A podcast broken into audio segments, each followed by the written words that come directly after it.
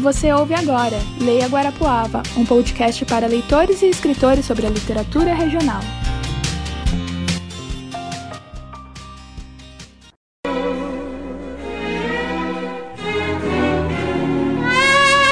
O que você canta? Cole essas coisas. Ah, assim como uma enfermeira nossa. Ela canta para os acamados. Vamos procurá-la? Sem sono e curiosa, Maria aceitou. Eles caminhavam falando amenidades sobre gostos musicais e vontades de alimentos, agora escassos por conta da guerra. Sinto muito falta de chocolate, ele disse. Eu também. Olá pessoal, tá começando mais um Leia Guarapava. Eu sou Rita Ilachuk. Eu sou Ana Simitã e hoje a gente tá aqui com a Luciana Klanovics para falar um pouco sobre a obra dela. Seja bem-vinda, Luciana. Olá, gente. Como vão vocês? Obrigada pelo convite. A Luciana é escritora e também é historiadora. Tem vários livros publicados, entre eles Prata da Terra e A Vida Continua. Em 1943. Que é desse livro que a gente vai falar hoje. Além desse livro, a gente vai falar como é o universo das publicações, como é a cena aqui em Guarapava para literatura. Então, Luciana, conta pra gente quando que você se descobriu escritora? Quando você começou a escrever e pensar, não, eu vou publicar isso? Então, eu comecei a escrever realmente quando eu era mais jovem. Então, eu passei um tempo escrevendo, tanto que alguns desses contos que eu só lancei agora são contos que eu já tinha escrito há muito tempo, mas eu acabei reescrevendo eles agora. E quando eu comecei a universidade, eu parei. Então, assim, é uma coisa que a carreira acadêmica tomou mais é, o meu tempo e eu acabei não escrevendo mais nada no campo da literatura. Aí fiz a graduação, mestrado, doutorado, pós-doutorado, depois vim dar aula. Aí eu passei por um processo de, de quimioterapia, né? Fiz um tratamento em 2014. E daí eu fiquei impedida de tomar banho de sol. Então, passei o verão todo, né? Falei, então acho que eu vou ficar lendo, né? E eu comecei a ler, daí, a partir de 2015. Virei uma leitora voraz, né? Porque antes eu só lia coisas acadêmicas, né? Comecei e o que você gosta de ler? Eu gosto de ler romances. Principalmente romances que têm algum contexto histórico envolvido. Pode ser romance de época, né? Que é um subgênero, né? Dentro do, dos romances. Os próprios romances históricos, contos, poesias, mas eu gosto realmente de romances que têm um final feliz, né? Que eu tinha passado por um tratamento e daí eu, não, não quero ver nenhuma tristeza. E você é líder do grupo de pesquisa Corpo e Gênero na História. Como que você vê que a, a como a questão de gênero influencia na sua literatura? Ah, as minhas protagonistas são todas mulheres. Nesse livro aqui, que está na Amazon, que é o Prata da Terra, eu a minha protagonista ela é uma cientista, né? Então é no final ali do, do século XVI, então no período renascentista. Começa assim a revolução científica e na história da ciência essas mulheres uh, não foram né, lembradas, elas foram apagadas e realmente teve um número muito grande de mulheres cientistas, né, que começaram a, em cada uma em uma área diferente, né? No caso da minha personagem lá na Itália gostava de astronomia, então é, desenvolvia muito mais os estudos nesse sentido. Mas é, sempre tem alguma coisa que as protagonistas carregam, assim, né? No caso da Maria, muito mais da resiliência, de você conseguir. A Maria é do 1943, uhum. de você sobreviver a uma guerra, sobreviver à perseguição, né? E, e sobreviver e fazer com que isso realmente fosse uma meta, né? Essa sobrevivência dela, acho que é uma marca muito, muito intensa, né? A Anabela tinha essa coisa da ciência, né? Acho que para cada uma das personagens eu carrego um pouco pouco mais, né? Tentar trazer um cenário, é, esse outro conto que é da Um Beijo Meu, ela é uma estudante universitária que tem um relacionamento que não dá certo. Então também pego faixas etárias de vida, assim, que são bem diferentes e né, as encruzilhadas da vida. Tento fazer um, com que o conto seja mais próximo da realidade, mas claro, né? Sendo uma ficção, né? Com uma pitada de Sim, emoção. eu percebi que você pega o contexto histórico, mas você não se prende a narrar os momentos históricos. Você coloca os personagens e narra como como os personagens estão se envolvendo naquele contexto. Isso. É, e como que é o seu trabalho de pesquisa para escrever essas histórias? É bem diferente do trabalho que a gente faz ali, porque tem os livros acadêmicos, né? Então a minha vontade também era fazer uma coisa completamente diferente do que eu vinha fazendo na academia, né? Então a ideia também de não ficar citando muito, né? Então eu usei tudo que eu já li na minha vida sobre a Segunda Guerra, mas não ficar citando, não colocando referências, né? Que não lembrasse esse meu lado acadêmico. Queria me desprender um pouquinho dele, né? O central do livro ou do filme é o relacionamento entre os, né, as tensões entre os personagens, muitas vezes amorosas, né? Então essa é a ideia. Optei então seguir essa linha e não fazer aquele romance histórico trazendo todas as batalhas, que daí eu ia Sim. cair lá no acadêmico, certamente. É, quando você, depois que você escreve, quantas vezes você revisa o texto? Tem alguém que você mostra o texto? Ah, eu aprendi assim a fazer. No início era eu mesma que fazia, mas a gente começa a perceber que mesmo na literatura a gente acaba se repetindo. Então tem revisores, né? O Joque, meu marido, ele faz a primeira minha leitura. Depois eu passo, a minha mãe também faz a leitura, mas como leitora, né? É, que ela também consome muitos livros de romance. Mas depois eu passo, com, na terceira ou quarta vez que a gente faz a, a revisão em casa mesmo, eu passo para um revisor profissional. Uhum. Né? Então tem alguns revisores, inclusive aqui na própria cidade, que é o Fabiano Jucá, que ele é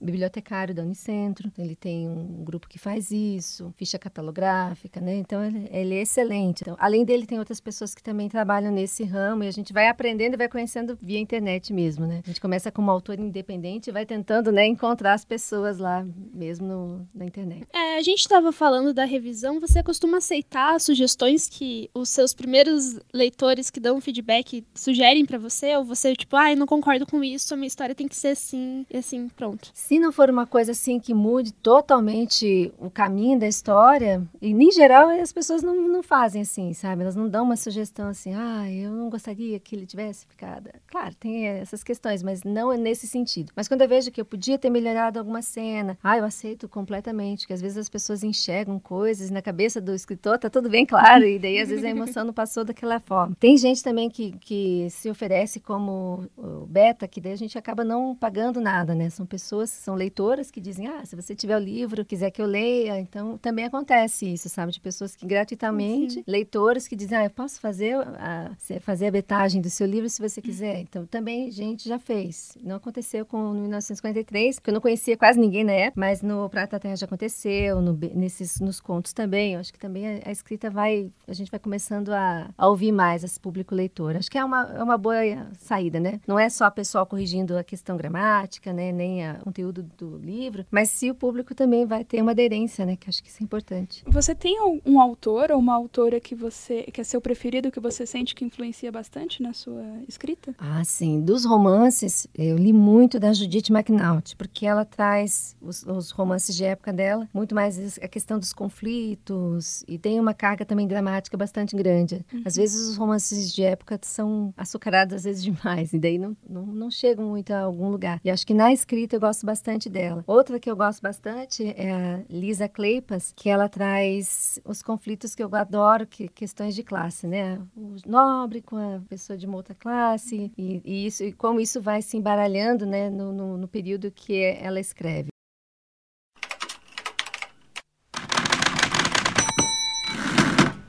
Agora a gente vai falar sobre o livro 1943. Esse é um livro da Luciana que ele tem em e-book na Amazon e tem o livro físico também. Passa em 1943 e a Ana vai ler a sinopse do livro pra gente. 1943 é um romance que narra a trajetória de Maria, uma brasileira, filha de diplomatas, que se vê enredada numa trama de amor, espionagem, romance e desventuras no meio da França ocupada pelos nazistas. Maria tornou-se cantora em um bar, uma das poucas alternativas para permanecer viva em meio ao conflito mundial, onde conhece um matemático inglês, Philip, sem saber que ele era espião. O relacionamento de ambos é vigiado pela inteligência nazista, e em meio a uma invasão alemã ao bar, Philip foge enquanto Maria torna-se prisioneira de guerra, transferida para o sul da Alemanha. A beleza, a voz e a força de Maria são motivos para que um oficial do exército nazista apaixone-se profundamente por ela, entrando em conflito com sua ideologia. A partir daí, a história é repleta de reviravoltas, enquanto Maria tenta sobreviver a uma guerra que parece não ter fim. É, a gente estava comentando que você é, usa características suas em algumas personagens. É, no que, que você acha que você parece com a Maria? Então, eu coloquei o fato dela gostar de cantar. Além de ser professora, também tem uma banda, canto, né? Já participo várias vezes do FUCA. E é uma das características minhas. Então, até o timbre dela é o mesmo do meu. os cabelos também, né? A cor dos cabelos, os olhos castanhos, né? Então, características, né? Mais, mais próximas do que, do que seria a minha mesmo, né? E depois, acho que não foi intencional, depois que eu terminei o livro, e eu consegui fazer uma relação com a própria situação que eu estava passando. Tinha terminado a quimioterapia quando eu fiz o livro, meu cabelo estava careca, estava começando a crescer. E no final das contas eu sempre colocava os percalços da Maria, porque para mim os meus percalços também pareciam intransponíveis, né? E isso não foi, não foi consciente. Eu acho que é o, o, livro, realmente, eu digo, foi a minha forma de cura, porque eu fui passando por coisas que eu achava que não ia conseguir. E a Maria também passa por poucas e boas, mas sempre com a ideia de que tem que sobreviver, né? Isso para mim era muito forte. Eu tinha que passar por isso, então a Maria também tinha que passar e ela tinha que sobreviver. E eu achava que eu também tinha que, que sobreviver, apesar de todas as adversidades, né? E quando eu fui falar com o meu médico, ainda levei um, um volume para ele, né? Eu falei para ele que foi importante escrever o livro, porque a Maria é, é o meu processo de cura. Então, também tem essa questão, mesmo que ela não adoeça, não acontece nada com a Maria no livro, mas os problemas dela, eu meio que projetei os meus para que ela um dia conseguisse né, superar. Né? Por que você escolheu o contexto de Segunda Guerra Mundial para contar essa história? Ah, essa é uma, uma pergunta legal. Enquanto eu estava vindo para cá, eu estava pensando, qual que foi o start, né, de começar a escrever? Eu gosto muito de música, vocês já, já sabem, e tem uma música que é You Never Know, que no início ia ser o título do livro, mas assim, título de livro em inglês, eu fiquei pensando, acho que não vai ficar legal. É uma música que eu tinha uma gravação da Doris Day. I miss you. You'll never know just how much I care.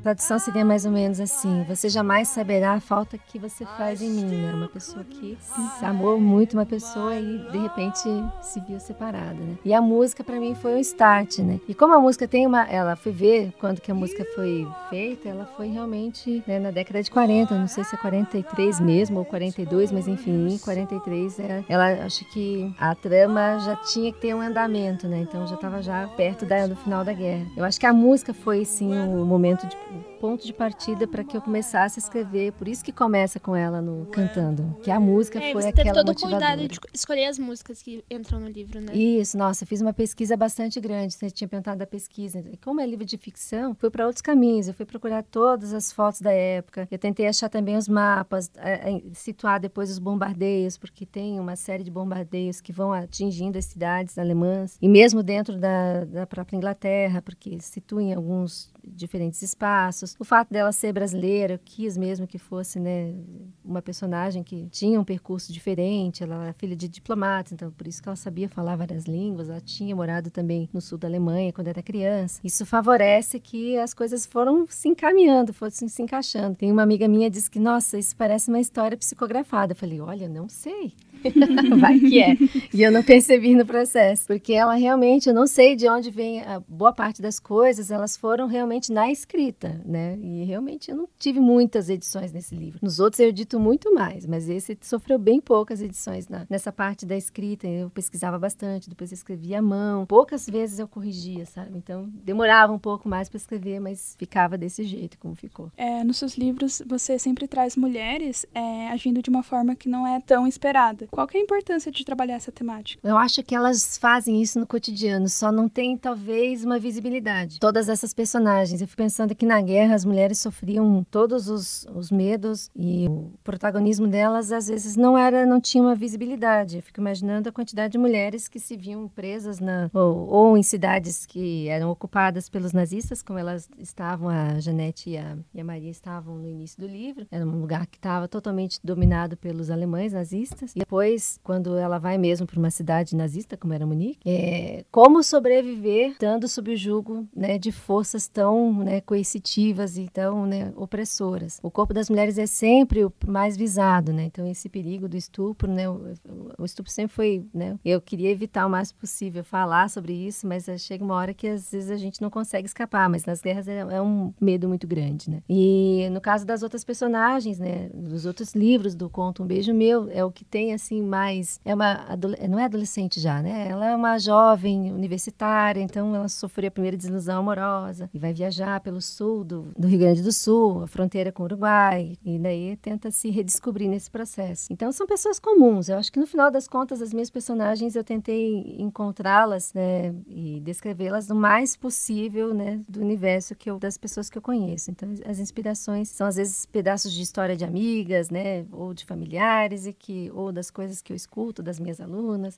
e daí vou misturando tudo, isso vai ganhando, né, uma forma. Mas eu acho que sim, acho que elas têm um traço assim de personagens mais fortes, mas é que essas mulheres estão aí, só que às vezes não tem representatividade. Outra mulher forte do livro também é a Jeannette, né? Ela tinha um namorado e os dois eram da resistência francesa. No dia que eles planejam fugir, o namorado dela acaba desaparecendo e ela não sabe o que acontece com ele. Aí ela foge e aí no decorrer do livro você descobre que ela ainda é uma espiã e que ela tá trabalhando toda disfarçada e você fica com muito orgulho, tipo, nossa, você tá fazendo isso pelo, pelo que você acredita. Ah, eu acho a Janete maravilhosa. Adoro as minhas personagens. E a amizade que ela tem, o carinho que ela tem também pela Maria, que é uma personagem, assim, elas são bem opostas, né? A Janete é muito mais, né, proativa. E a Maria era muito apática mesmo, né? Porque ela achava que tinha dado tudo errado pra vida dela. Ela é muito ingênua também, Muito né? bobinha, assim, na vida. E achava que, né, vou ficar cantando aqui, tá todo mundo caindo, mas eu tô aqui, tá, tá tudo bem, tô cantando, tá tudo certo. Né? Tô sobrevivendo, pelo menos, né? E até que daí a vida faz com que a Maria tome mais iniciativa, né? Ela é obrigada mesmo a agir. Aí a história dela fica mais, né? Ela cresce bastante. É, o legal é que ela não começa com uma personagem, aquela mulher forte. Ela tá, ela tá se adaptando, mas ela não é uma mulher forte ainda. Até porque ela tem medo de se envolver com as pessoas e tal, mas no decorrer da história ela vai criando mais força. E elas são jovens, né? Acho que eram pessoas muito jovens, muito inocentes. O primeiro que ela se envolveu, nossa, é um spoiler. Mó rolê errado. Sabe? Quando você... E assim, são histórias que acontecem o tempo todo, né? Já a pessoa se envolve com um cara errado, que parecia maravilhoso, né? Tem... Não dá muito certo, né? Mas acontece muito. E assim, acho que a gente também cresce quando, né, tropeça. Eu acho que a Maria é um pouco isso, né? E ela vai em frente, né? Spoiler é porque sempre vai. Fique tranquilo que vai dar tudo certo no final. A gente vai falar um pouquinho sobre o livro. É um livro de 314 páginas. Ele foi publicado em 2017 na Amazon, Isso. certo? Mas essa edição nova é de 2019, né? Isso. A editoração foi feita pela Tiane Maia, que foi uma designer editorial que eu conheci também na internet. Vocês olharem cada entrada de capítulo, ela retoma o microfone, né? E é- achei super bonita. Ela é uma excelente profissional. Eu acho que o trabalho que ela fez só valorizou o livro. A versão de 2017, essa versão bem crua mesmo, que eu escrevi à mão. E quem E- fez a primeira capa pra você? Foi a Gabriela, também uma, uma designer lá da internet, as capistas que, que oferecem os serviços, né? Lembra mais um cenário de bar, assim, as cortinas. É, Eu e- acho que ela inspi- se inspirou muito no- no- na parte inicial do livro, né? Que, onde eles se, se conhecem e tal. Né, Tinha uma outra ideia, mas esse a gente queria trazer, né, com a editora, né? Uma ideia muito mais, né, centrada na Maria mesmo, porque ela passa, né, percalços boa parte deles, né, sozinha, então. É sobre o tempo editora. Isso, uma editora específica porque que publica é, tanto a parte acadêmica de história, como também livros de romance histórico ou mesmo romance de época. Tem alguma coisa nele que depois que você escreveu você pensou em mudar? Ou você ainda acha ele? Agora a versão todo- dele ficou no em 2017, eu acho que tinha que, coisas realmente para melhorar, alguns detalhes, incluir assim questões mais, é, incluir alguns termos em alemão, né, porque deixar um pouquinho mais, né, caracterizar a época e tal, mas eram mais detalhes. Agora do jeito que tá, eu não me arrependo. Eu acho que é um livro que tenha o início, meio e fim, eu acho que ele tá bem estruturado. Você gosta dessa coisa de colocar espiões e tá, deixar um mistério? É, eu gosto de aventura. Esse que tem bastante, assim, eles vão, sabe? Tem umas, umas movimentações, assim, intrigas, né? Gosto de coisa assim.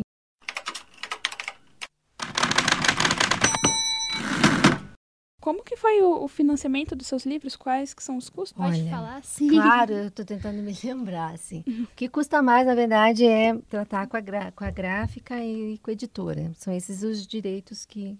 os- o- as coisas que são mais difíceis de pagar. Deixa, tem que parcelar, né? Porque não tem muito, muito jeito. É o que é mais caro. Mas, assim, vamos pensar. Pessoas que começam a escrever e querem publicar numa plataforma como a Amazon. Não tem custo nenhum para você publicar na Amazon. Inclusive, você nem precisa pagar o ISBN, porque eles têm uma outra certificação, que é o ASSIM. Então, mas a gente sempre sugere, né? Eu sugiro para quem tiver interesse em publicar, faça toda essa revisão, né? Porque na Amazon tem muito livro que eh, a língua portuguesa foi assassinada diversas vezes, porque eles não fazem essa conferência, né? Então é bem ruim mesmo. Então tem muito livro que é até legal, interessante, mas assim, a língua portuguesa, assim, ai, prejudica bastante.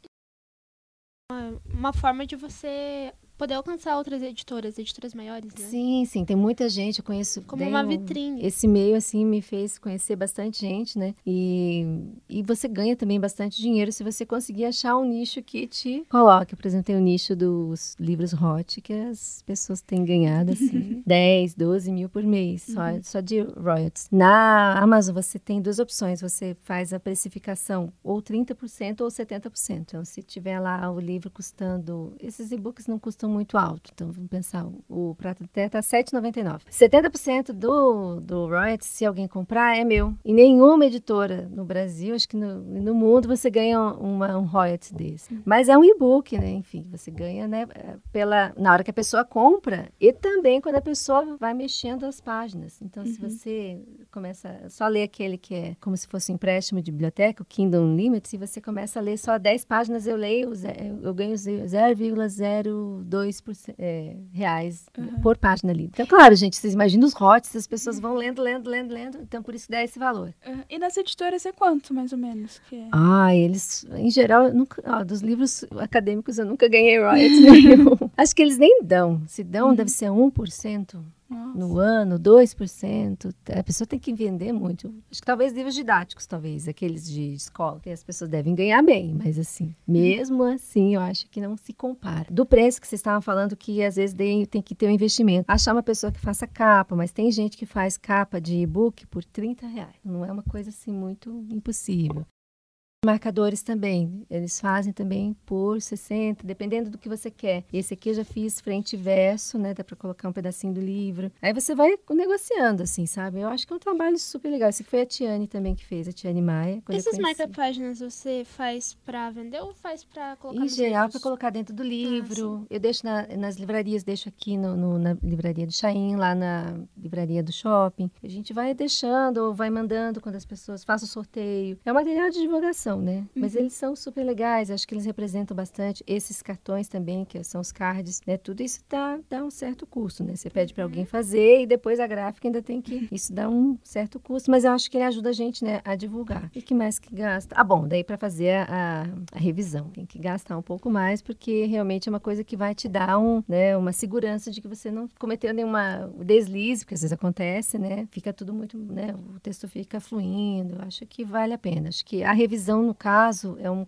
desse custo aqui, acho que é o que dá mais. Mas as pessoas parcelam, não é muito difícil. E quais são suas outras estratégias de divulgação? Eu vi que você tem, você posta amostras no Watchpad, que bastante gente usa. Isso. Do, que, na verdade, esse conto, Um Beijo Meu, eu escrevi ele todo lá no, no Wattpad. Eu achei bem legal, porque daí você pode botar imagem, você pode colocar música, achei bem interativo, né? Mas daí, como eu coloquei na Amazon, achei melhor deixar só uma parte do, né? Ele até tá metade, acho, do livro livro um pouquinho mais. E foi essa experiência, né? Fui postando. Eu acho que conto, acho que é legal postar assim por capítulos. E outra coisa que eu faço, né, é ter uma página no, no Facebook, no, usar o Instagram, o Twitter. Então eu vou replicando tudo. E agora eu tenho uma pessoa que faz para mim os as que realmente professora universitária não tem tempo. Eu quero escrever os livros, né? E não consigo fazer divulgação. Então o que ela faz, eu só replico, né? Então ela faz, eu pago por mês para ela fazer e não é muito também. E ela vai pegando três vezes por semana ela faz um,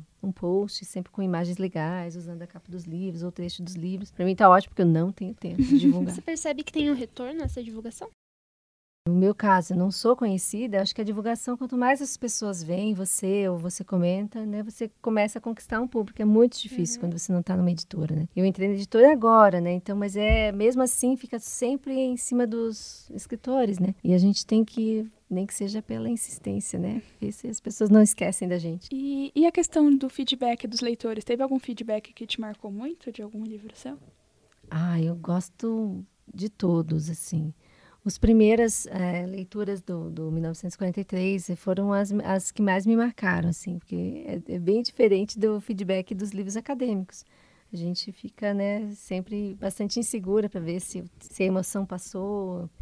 Às vezes as pessoas também não, não se identificam tanto com um personagem ou com outro. Mas é um outro universo para mim, né? Para mim está sendo ótimo, né? Tô entrando num outro patamar. Mas eu lido muito bem, com, seja com a crítica positiva, também não me deslumbro e também entendo quando acho que é, é pertinente, é, é alguma crítica que de alguém que não gostou tanto. Eu tento levar isso sempre de um ponto de vista que não altere, né? Não, ah, não vou mais escrever. Não, cada vez mais eu quero escrever, queria ter mais tempo. E como que você percebe a diferença de público do pessoal que lia livro físico e o pessoal que agora está lendo e-book? Eu acho que no caso de, de, Por isso que eu até publiquei, porque eu acho que no caso do, do, do estilo que eu escrevo, como o Hot é o que está vendendo mais, eu não tenho tanta gente assim lendo os meus livros, e-books. Acho que e-book é muito uhum. mais um livro mais rápido, né? Mais que enfim, são cento e poucas páginas. Dói o olho. É, eu acho que no caso desse estilo de, de, de livros, eu, o pessoal gosta mais dele impresso. Então, dos outros, inclusive dos meus contos, me pedem para fazer impresso. E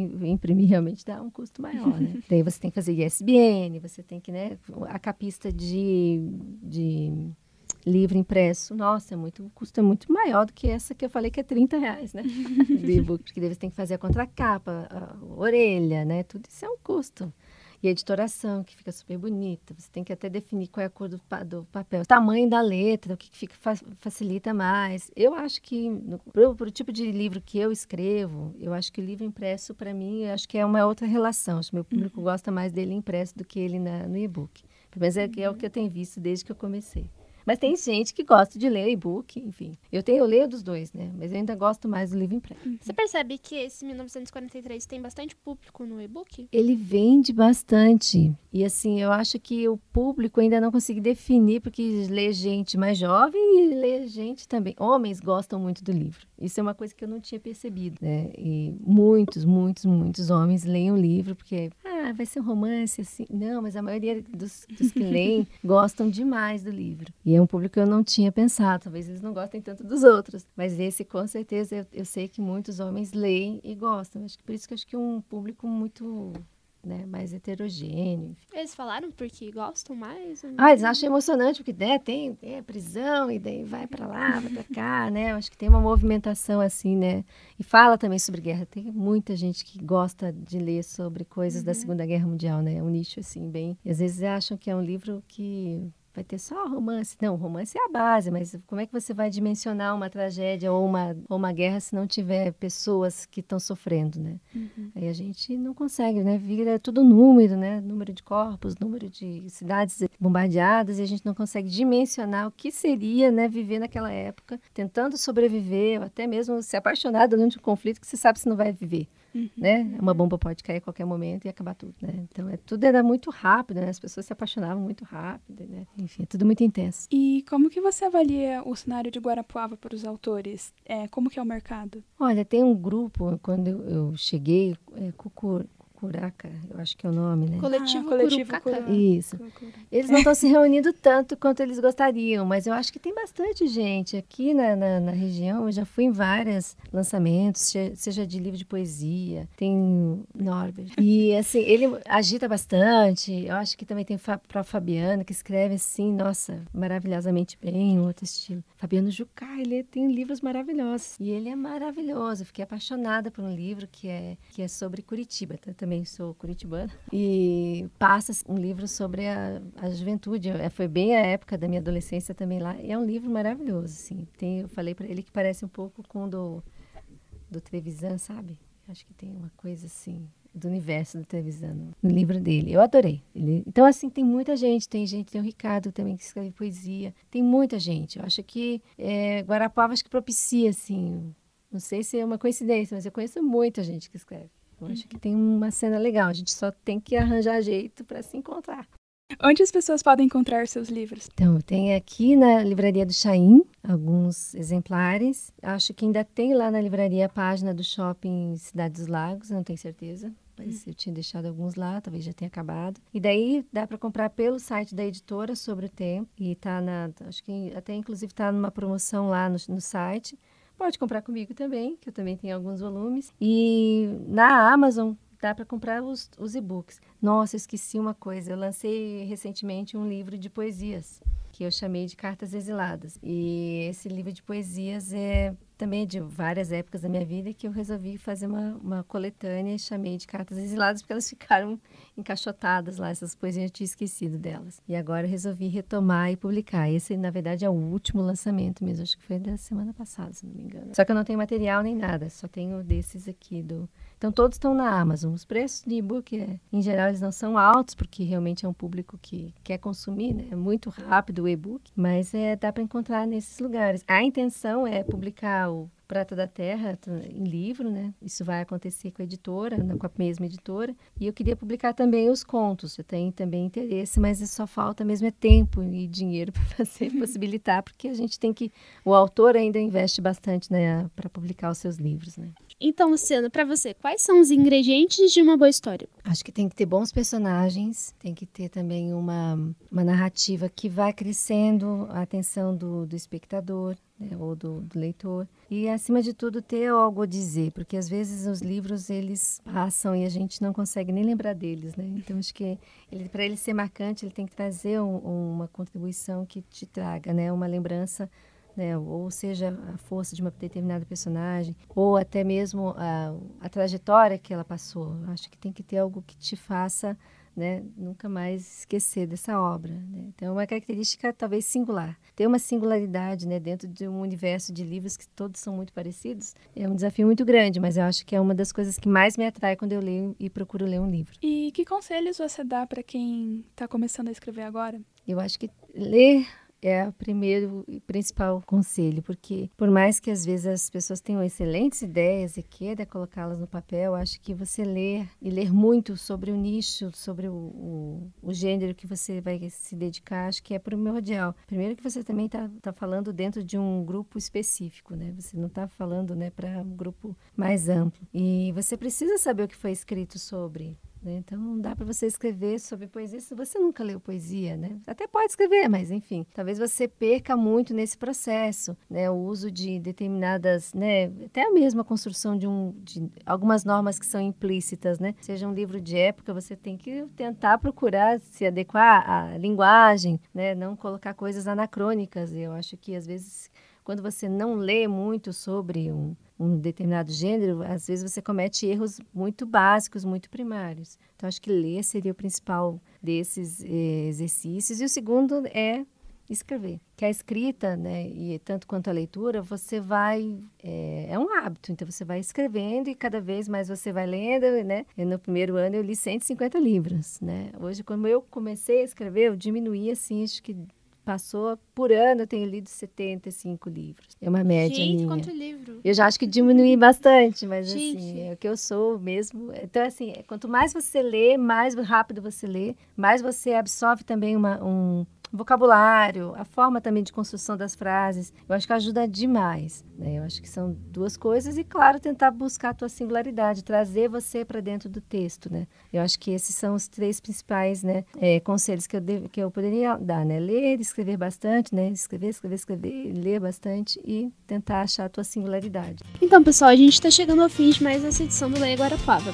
Quero agradecer, Luciano, pela sua participação hoje aqui. Ah, Muito obrigada, obrigada, gente. Adorei. O Lê Agora Palavra é um projeto experimental que a gente faz com a orientação da professora Laís Nascimento. A edição é do Birajara Peste Garbim e minha. Siga o Lê Agora Pava no Nas Instagram, no Facebook, tem a página Lê Agora Pava e também no YouTube. Lê Agora Pava em tudo. E no Spotify também tem. Também. Pode procurar. No Apple Music também tem tudo. Tchau. Tchau. Até a próxima.